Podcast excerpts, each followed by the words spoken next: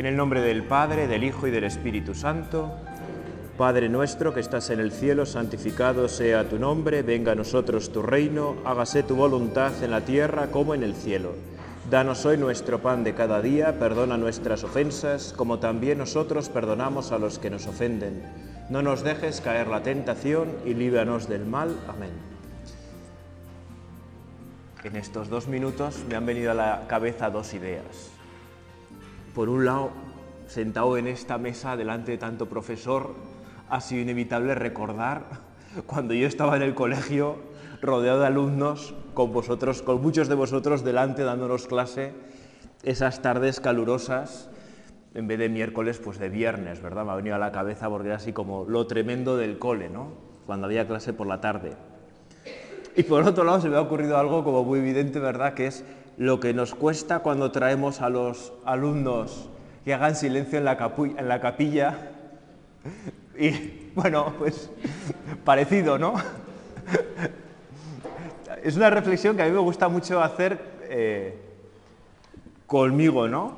Cuando los alumnos hay veces en las charlas o, o en las misas o en celebraciones que dices, venga ya, portaros bien. Y luego, pues no sé, nos juntamos 200 curas en la catedral en alguna fiesta importante y estamos igual, ¿no? Os juntáis los profesores en la capilla y quien más que el menos charlando con el de al lado, como hacen nuestros alumnos. A mí es algo que me ayuda, a mí es algo que me ayuda porque nos acerca a ellos. No somos tan distintos. Tenemos, tenemos más años y tenemos más capacidad de muchas cosas, es verdad, pero también tenemos ciertas incapacidades comunes. Lo cual a mí me ayuda a mirar a los alumnos pues con otra mirada, ¿no? Con una mirada que te acerca, que dices, no estoy tan lejos. ¿No? Cuando entramos aquí con los alumnos les insistimos, vamos a entrar a un sitio sagrado, la capilla es un lugar distinto, es un lugar muy importante, de silencio, de reflexión, de tal, de cual, pero estamos igual que ellos. Y no lo digo como reñir ni mucho menos, ¿eh? sino que a mí es una cosa que realmente me ayuda. Vernos eh, semejantes a nuestros alumnos, ¿no? Bueno, y esta última eh, charla, que en realidad va a ser una meditación, un rato de, yo os propongo de oración, cada uno que haga por supuesto lo que quiera, porque como les digo a los alumnos, lo mismo a vosotros, a nadie se le puede obligar a rezar, ni siquiera a pensar, ¿no? Si alguno se quiere dormir mientras no ronque, pues fenomenal, ¿no? O sea, yo no tengo ningún problema de nada. Pero me parece que está, es bonito, como hacíamos antes de la pandemia, así como comenzamos el curso, en vez de con una charla más académica, con una meditación en la capilla y la terminábamos más o menos parecida, pues como me parece que esto va pasando, pues eh, coge el mismo ritmo. ¿no? me parece que es bonito juntarnos eh, delante de ti, Jesús, en el sagrario, a tener esta oportunidad de estar juntos con el Señor. En nuestro colegio diocesano, que bueno, pues es un colegio católico y tenemos la suerte ¿no? de, de tener al Señor. Tener al Señor.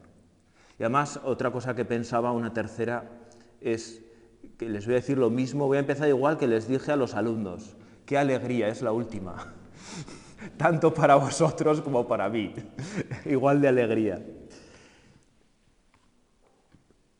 Bueno, ojalá, ¿verdad?, que hoy sea este motivo de esta última charla o esta meditación, como queráis, esa oportunidad de encontrarnos con el Señor que nos esperas en el sagrario, que estás aquí junto a nosotros, que es muy fuerte. Yo cada vez que entro a una de las capillas de llamada este año tenemos más suerte porque por fin el edificio de arriba tiene también su capilla, ¿no? que yo es algo que nunca había entendido, ¿no? ni de alumno ni de, ni de capellán. ¿Por qué no hay capilla arriba? ¿no? bueno, este año hemos contado con la capilla arriba, más le hemos dado uso, ¿no? Todos, entre todo el que ha querido le ha podido dar uso. Y está muy bien, ¿no? Y darnos cuenta que en nuestro colegio está realmente Jesucristo en el sagrario es que es algo impresionante.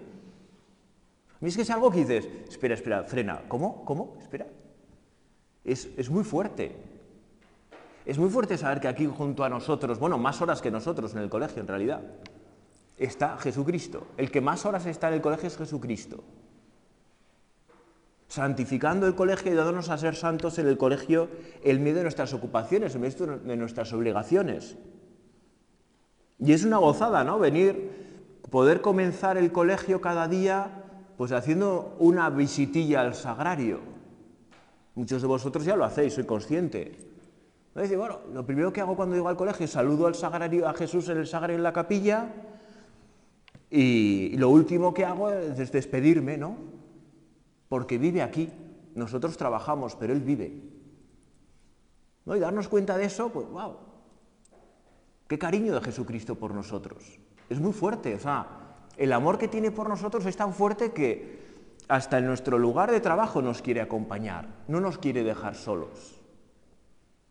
¿No? Y, y cuánto nos ayuda, ¿no? Al menos a mí me lo hace, ¿no? Cuando ese día que igual es más duro o que lo tienes peor, pues o por el colegio o por circunstancias personales, familiares, lo que sea, ¿no? Y tienes más agobio y igual no puedes desplazarte a la capilla, pues porque tienes todo el día completo, ¿no? Pero saber que está, decimos, Señor, como estás por aquí cerca, pues ayúdame, ¿no? échame un cable, que hoy lo necesito especialmente, ¿no? Realmente pues es una suerte poder ser compañeros del Maestro. Jesús Maestro, ¿no? Nosotros, bueno, profesores maestros, ¿no? En sentido amplio. No, el Señor es compañero nuestro, ¿no? Y además se queja poco, con lo cual está muy bien. Me contaban hace poco una anécdota que es que la he contado muchísimo porque me impresionó sobre Jesús Maestro, ¿no? me impresionó muchísimo. Además me lo han contado, es que es de primera mano, no es anécdota refundida de esas que dices, bueno, la he escuchado mil veces de mil maneras distintas, que sepa. No, no, no. Eh, me lo contaban dos sacerdotes que han estado ahora recientemente en Tierra Santa y que después de comer tuvieron una tertulia y fue un, un judío a hablar con ellos. ¿no? Entonces hay un grupo de católicos ahí en Jerusalén han fundado desde hace unos cuantos años un instituto de lenguas muertas, ¿no? de latín, de griego antiguo, de arameo, de hebreo antiguo, tal cual, para el estudio de la Biblia, claro, ¿no? para poder ir a los originales y poder estudiar mejor la palabra de Dios, la Biblia, para todo el mundo. O sea, es un instituto católico, de fundación católica, pero van los judíos, van musulmanes, de todo. Y contaban cómo eh, un judío ortodoxo se apuntó hace dos cursos, creo que era, y con sus tirabuzones, todo, pues los ortodoxos son los que son más fieles, ¿no? Y tienen un montón de privilegios dentro de la sociedad judía actual eh, y un montón de obligaciones también religiosas, porque son los que mantienen la fe en Israel. Israel es un país muy secularizado, como, toda, como todo el mundo. Bueno, el caso es que este va allí a estudiar, pues eso, las lenguas muertas para poder acercarse mejor a la Biblia y estudiar mejor la Biblia, pues lo ha encargado así su comunidad. Bueno, el caso es que un día, pues el profesor dice algo que había dicho Jesús en la Biblia, que a veces en arameo, con una, con una expresión pues muy concreta, muy llamativa, ¿no? que podía ayudar a, entender mejor el sentido de esa expresión. Dice que lo había hecho Jesús, ¿no?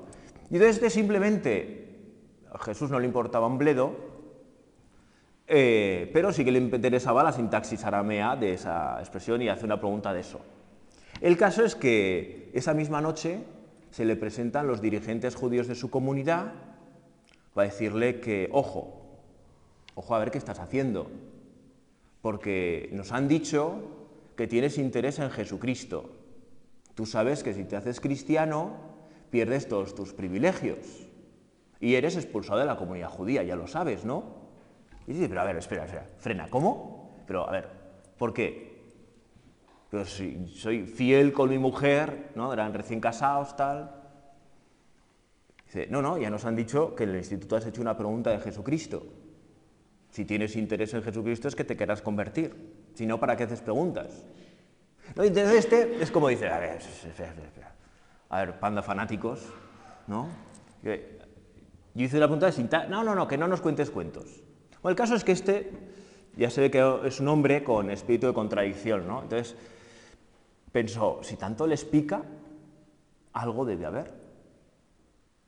Entonces, por su cuenta, a raíz de eso, de esa llamada de atención, empieza a leer los evangelios. Dice, bueno, pues voy a ver, no, tenía ni idea de quién era Jesús de Nazaret. Bueno, sabía lo que sabe cualquier judío medio, pero nada de, nada de la enseñanza, ¿no? se, informa por Google, ¿no?, donde aparece la enseñanza de, Jesús de Nazaret, ve que es en los, evangelios, en la Biblia católica, pues acude a la Biblia católica y se pone a leer los evangelios y se empieza a entusiasmar. Empieza, a pensar, bueno, este es, que es Jesús maestro. Porque los judíos, la tradición judía desde hace más de dos mil años, es que el discípulo busca el maestro. No es el maestro el que se busca, sino que cada discípulo, cada persona es discípula y se, se tiene que buscar un maestro de vida, ¿no? que le ayude. Entonces este había buscado mucho, era un hombre muy listo, muy inteligente, muy inquieto y no había encontrado ningún maestro en Israel que le ayudara, ningún maestro actual. Que le dijera cosas que realmente para su vida le llenaran. Y empieza a leer los evangelios, empieza a leer las parábolas, empieza, bueno, todo lo que es los evangelios y empieza a decir, mi maestro, y se empieza a entusiasmar tanto que se empieza a preocupar él, claro. Pues dice, es que es, que es buenísimo, Claro, está casado con su mujer también judía ortodoxa, cumplidora, tal cual. Pero su mujer empieza a ver un cambio en él. Empieza a ver un cambio. Oye, ¿qué te pasa? Que estás más contento. Bueno, pues no sé, que me salen bien las cosas, ¿no? Él dando largas dice, pues es que esto es un lío. Esto es un lío. Bueno, pero el caso es que ya, pues, eh, le va convenciendo más y dice, pero claro, yo no me voy a hacer cristiano y mi mujer, que es judía, ¿qué, qué pasa? Entonces piensa, bueno, pues, a ver si le consigo convencer a mi mujer, ¿no?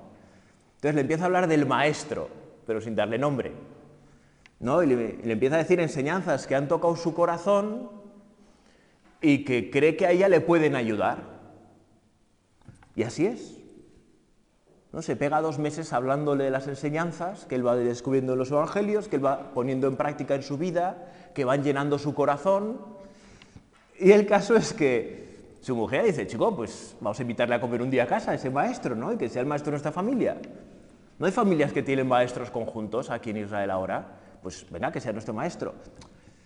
Es que vive lejos, ¿no? Y bueno, pues, bueno, pues a llegar a algún viaje, todo, que se empiezan a entusiasmar los dos mucho. Su mujer sin saber quién era la fuente, solo las enseñanzas. Total, que ya la mujer pues insiste. Chico, pues ahorraremos, le pagamos el avión, ¿qué más da? ¿Dónde vive? ¿En Estados Unidos? Pues, pues, ya le traeremos, ¿qué más da? ¿Dónde vive? Da igual, le traemos. Y como tú hablas con él, ¿no? Dice, sí, sí, sí, sí. Él hacía oración, él ya hablaba con él. Entonces ya, pues pasan los meses y, y, la, y la mujer le dice, venga, ya, o sea, ¿quién es? Porque si no le escribes tú, le voy a escribir yo, me voy a informar yo. ¿Quién es? una noche, después de cenar, dice, pues es que no te va a gustar. Dice, venga, dímelo. Es que vamos a discutir. Si es que sus enseñanzas son magníficas, si es que ya las estamos viviendo, las hemos puesto en práctica y si nos han cambiado la vida. Jesús de Nazaret. ¿Cómo?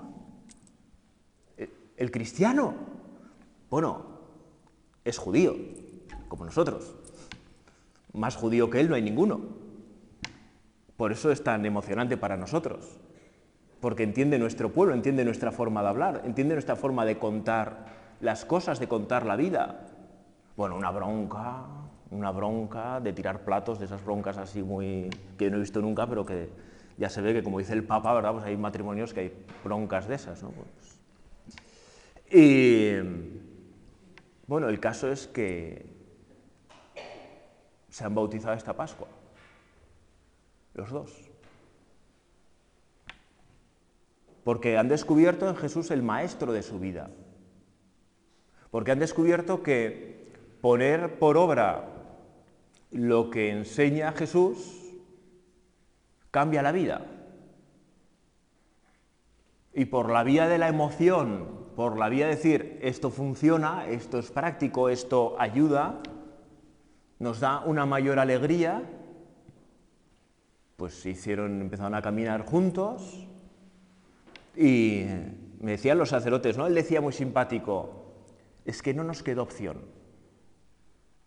Y sabíamos todo lo que perdíamos, que era muchísimo, porque en Israel, como os digo, una familia ortodoxa tiene muchísimos privilegios, ¿no?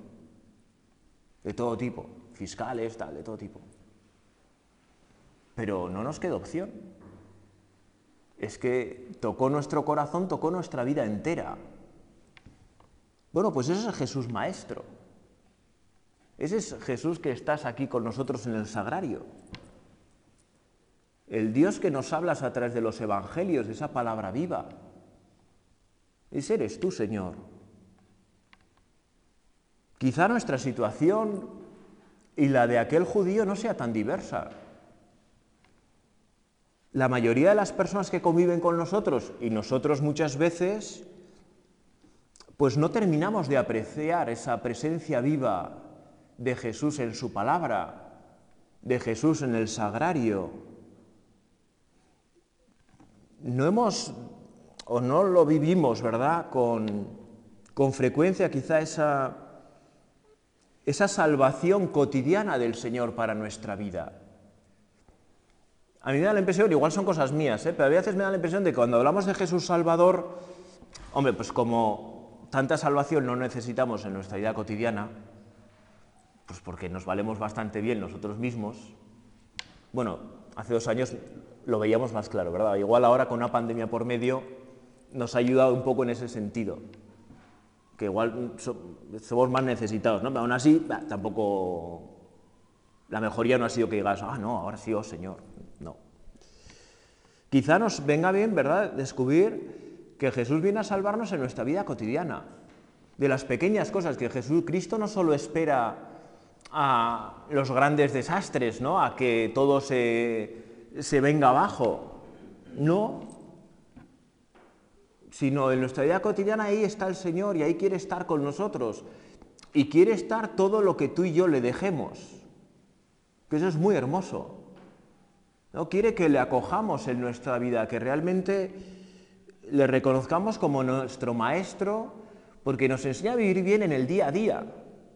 No solo en las tomas grandes de decisiones, que muchas veces meteremos la pata, porque como son muy difíciles, pues meteremos la pata.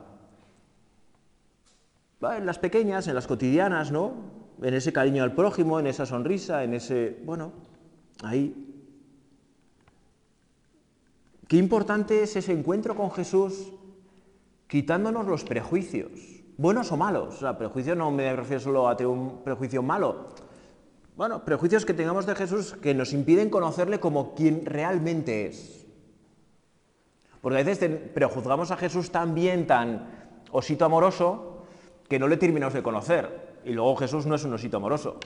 Jesús también es, eh, marca las cosas y dice no y sabe parar, ¿no? Porque es maestro y sabe cuándo decir no, esto no, y no, y no, y no, y ya está. Y no es todo, y no es siempre un, no es un Dios dulce, ¿no? No es un Dios fácil, no es un algodón de azúcar. a veces es recio y a veces es que cuesta, vamos. Y que cuesta bastante esfuerzo. No, por eso lo que se trata en la vida cristiana en realidad es eh, tratar de descubrir en nuestra vida al Jesús auténtico, al Jesús que se acerca a nuestra vida, al Jesús que, que nos ama y nos quiere como somos cada uno de nosotros. Por eso es tan difícil hablar de la experiencia de Jesús en nuestra vida y que se nos entienda bien. Es complicadísimo. Los testimonios son una espada de doble filo, porque por un lado te pueden ayudar mucho porque ves lo que Dios hace en una persona, pero por otro lado, como tú eres totalmente distinto a esa persona y Dios no se te acerca igual, pues te terminas cortando un poco. Porque yo no tengo eso, pero bueno, tampoco hace falta que lo tengas, porque es su experiencia, porque Él es así. Lo bueno de Jesucristo es que a cada uno de nosotros se nos acerca como nosotros somos, para que nosotros le podamos entender le podamos amar como Él nos ama, ¿no? Por eso a los más tiernos, pues llenos de ternura Jesucristo. A los más fríos, con distancia suficiente para no tosigar. No, pues porque, pues porque a veces una persona súper tierna y necesita estar, pues venga, de besos y abrazos, y con lo mismo a otra persona la matas. Le coge un agobio que para qué. Y Jesucristo, como nos ama, cada uno se nos va acercando, siempre guardando distancias para que podamos decir que sí, para que podamos decir que no. Bueno, hoy Jesús estamos contigo. Te queremos reconocer, ¿verdad?, como el mejor maestro de nuestra vida. Pues aunque nosotros, bueno, sobre todo vosotros, ¿verdad?, somos profesores, muchas veces nos perdemos. Y como he dicho al principio, ¿verdad? No nos llevamos tanto con nuestros alumnos, en realidad. O sea, en las cosas más... pues somos bastante parecidos. Todos llegamos a la capilla y nos ponemos a hablar. Eh, vamos ocupando los sitios desde los últimos a los primeros. Y si la capilla fuera el doble como era antes, los seis primeros bancos estarían libres. O sea, eso es así, ¿no? O sea, no, no nos llevamos tanto. Nos distraemos como se distraen ellos, cualquier cosa nos distrae de lo fundamental, ¿no? Ahí va, ¿qué ha dicho? Pues, no sé, he perdido el hilo al principio ya, ¿no? ¿Qué no has entendido, no? Pues desde marzo hasta aquí nada, ¿no? Bueno, quizá en nuestra oración personal nos pueda venir bien el diálogo de un maestro con el maestro, que aparece en la Biblia, en los Evangelios. El maestro es Nicodemo y el maestro eres tú, Señor. No, Nicodemo es un maestro de los fariseos de Israel. Y como es maestro y tiene buena fama y tiene buen prestigio, le da vergüencilla que le encuentren con Jesús. Como a veces a nosotros nos puede pasar. voy a la capilla, bueno, rezo desde arriba, que, total, como el Señor está igual, así no me ve nadie, bueno, vete tú a saber, ¿no? Bueno, nos pueden dar vergüencillas también a veces, ¿eh? o para la iglesia, o para, yo qué sé, ¿no? Para reconocer que rezamos, que leemos los evangelios. Bueno, Rabí, sabemos que has venido de parte de Dios como maestro, porque nadie puede hacer los signos que tú haces si Dios no está con él. Jesús le contestó, en verdad, en verdad te digo, el que no nazca de nuevo no puede ver el reino de Dios. Nicodemo le pregunta, ¿cómo puede nacer un hombre siendo viejo? ¿Acaso puede por segunda vez entrar en el vientre de su madre y nacer? Jesús le contestó, En verdad, en verdad te digo, el que no nazca de agua y de espíritu no puede entrar en el reino de Dios. Lo que nace de la carne es carne, lo que nace del espíritu es espíritu. No te extrañes de que te haya dicho, tenéis que nacer de nuevo. El viento sopla donde quiere y oyes su ruido, pero no sabes de dónde viene ni a dónde va. Así es todo el que ha nacido del espíritu. Nicodemo le preguntó, ¿Cómo puede suceder eso? Le contestó Jesús, tú eres maestro en Israel y no lo entiendes.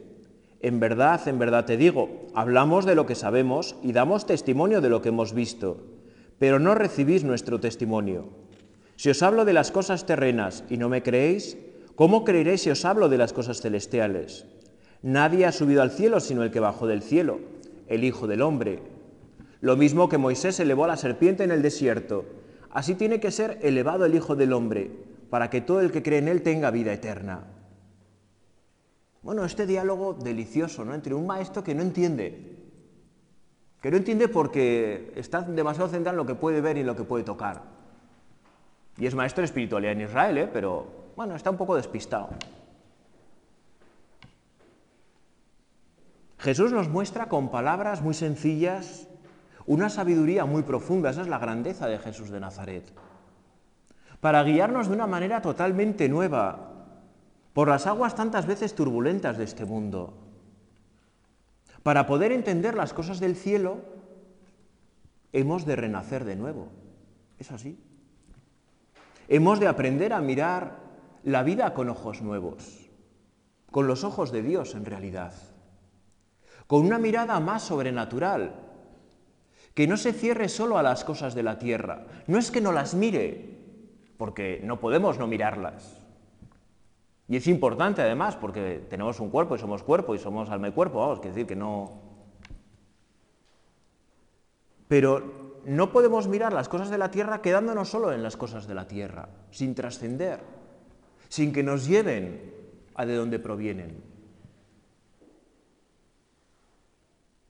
Aquello, ¿verdad?, de lo que puedo tener experiencia sensible. Bueno, lo perceptible por los sentidos no es la única realidad que nos rodea.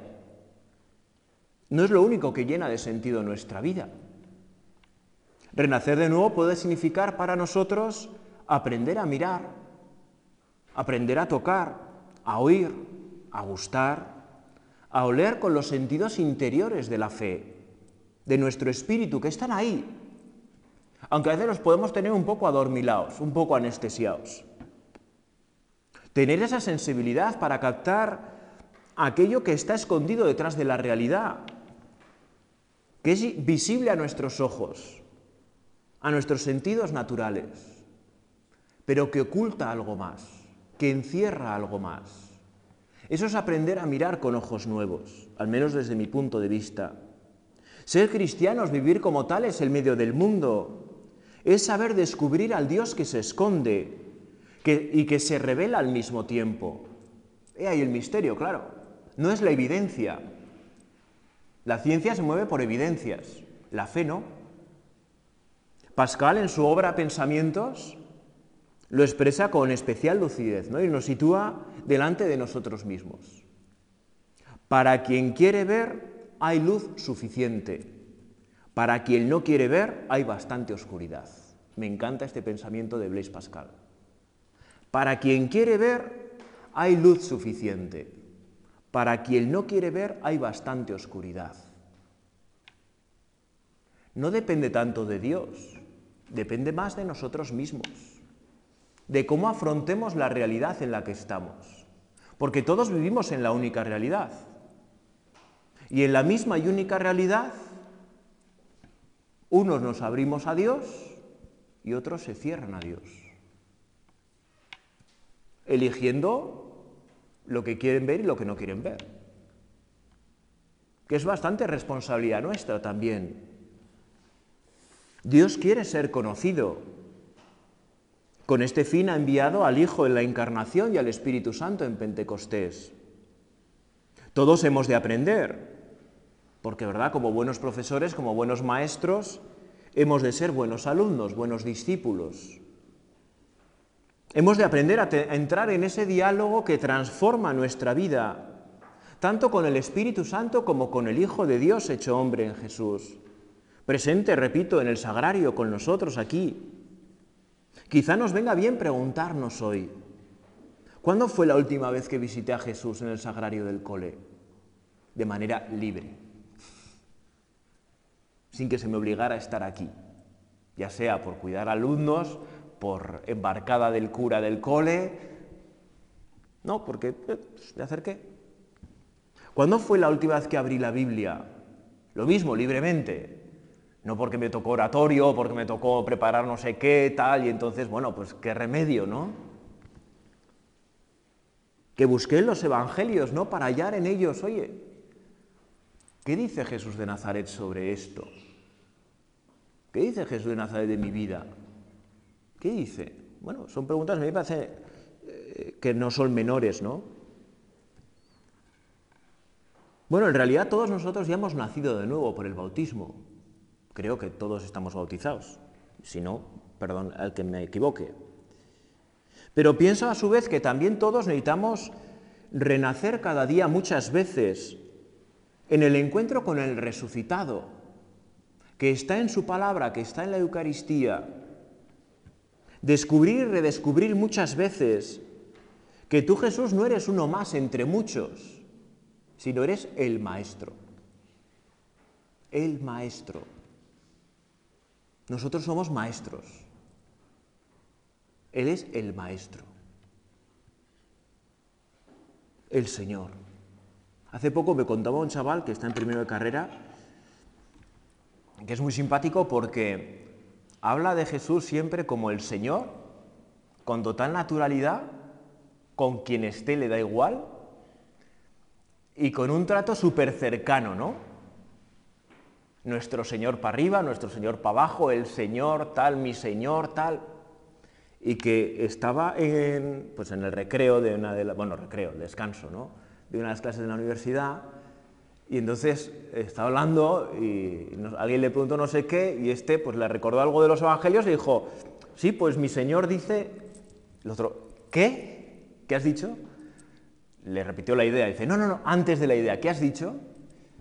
Ah, bueno, esto me lo ha enseñado mi Señor. Espera, espera, ¿qué? ¿Cómo que tienes un Señor? No entendía nada. Dice, sí, Jesús es mi Señor. ¿No es el tuyo? No, no, no, yo no tengo señores. Yo no tengo señores. Ah, pues yo sí, me va muy bien. Dios, pues, pero vamos, el que no iba a eso, vamos a lo otro, ¿no? Pues, bueno, ayúdanos Jesús, ¿no? Ayúdanos porque solos sentimos tantas veces que no podemos. Ayúdanos a cuidar el don de la fe que recibimos el día de nuestro bautismo y que tiene la fuerza de sostener nuestra vida. Hace tiempo leí en un libro, y ya termino, un libro que me gustó muchísimo, es Las peripecias de un, de un tipo eh, que le meten en un campo de concentración de Siberia y antes en una cárcel de, pues, soviética, ¿no? Durante, no sé, siete años en la cárcel, tal, ¿no? O sea, una cosa así bastante heavy de aquellas que hacían ellos. Y, y entonces en la cárcel están tres en la misma celda. Y uno es judío, otro es ateo y otro es católico. Un, un, oficial católico polaco, ¿no? Y, están los, y hablan de todo, ¿no? Porque lo que tienes tiempo para hablar, entre que les torturan y torturan, hablan. Y entonces... Eh, bueno, el ateo termina convirtiéndose, ¿no? haciéndose cristiano. Porque de los dos discursos, el que más le toca, el que más le convence, es el cristiano, porque ve que es como, en el cristiano ya tiene lo judío, y es como que eso se desarrolla. ¿no? Y en un momento dado del libro dice, la fe cuida mejor del hombre cuando a éste le va mal que el hombre de la fe cuando le va bien. Ojo, me pareció brillante. Qué fácil es cuando estamos mal acudir a la fe, como un clavo ardiendo, no decir, solo tú, Señor. Y cuando nos va bien, como nos va bien y creemos que es porque a nosotros nos va bien, porque, hombre, por favor, es que soy yo el que lo saco adelante, nos olvidamos. La fe cuida mejor del hombre. Cuando éste le va mal, que el hombre de la fe cuando le va bien. Bueno, ojalá, ¿verdad?, que este final de curso, con sus agobios, con sus preocupaciones, así como con todas las ganas del verano, otra cosa que tenemos en común con todos los alumnos, ganas de verano, ¿verdad? Sea un tiempo también de crecimiento interior, de cuidar esa relación, ¿no? La fe al, final, al fin y al cabo, ¿qué es? La fe es la relación con el Dios vivo. Es eso, es cuidar esa relación. Y la fe se cuida como se cuidan las relaciones con las personas, frecuentando a las personas, teniendo trato con las personas, comiendo con las personas. Si hay conflicto, pues pidiendo perdón, dejándose perdonar, etc. La fe es exactamente igual. Oración, misa de los domingos, confesión. Y así se cuida la fe. Alimentándola, cuidando esa relación. Vamos a acudir, ¿verdad?, para terminar a la Virgen del Puy, y más pues en este mes de mayo, porque es acudir a nuestra Madre del Cielo. Y toda madre, por el hecho de ser madre, es maestra. Toda madre, por el hecho de ser madre, es maestra. Toda madre enseña. Y las enseñanzas de una madre se quedan ahí a fuego, y aunque luego hay unos años de... que son las de la mayoría de nuestros alumnos, luego florecen otra vez y dan mucho fruto. Y nos hemos encontrado todos, ¿verdad?, con esas frases nos decían nuestras madres o nuestros padres de profunda rabia interior con 15 años, repitiéndolas después y diciendo, ah, qué razón tenía mi madre. No, pues nos veía nuestra madre del Puy que ruegue por nosotros, que nos ayude, que nos enseñe a cuidar nuestra fe. Dios te salve María, llena eres de gracia, el Señor es contigo, bendita tú eres entre todas las mujeres y bendito es el fruto de tu vientre Jesús. Santa María, Madre de Dios, ruega por nosotros pecadores, ahora y en la hora de nuestra muerte. Amén.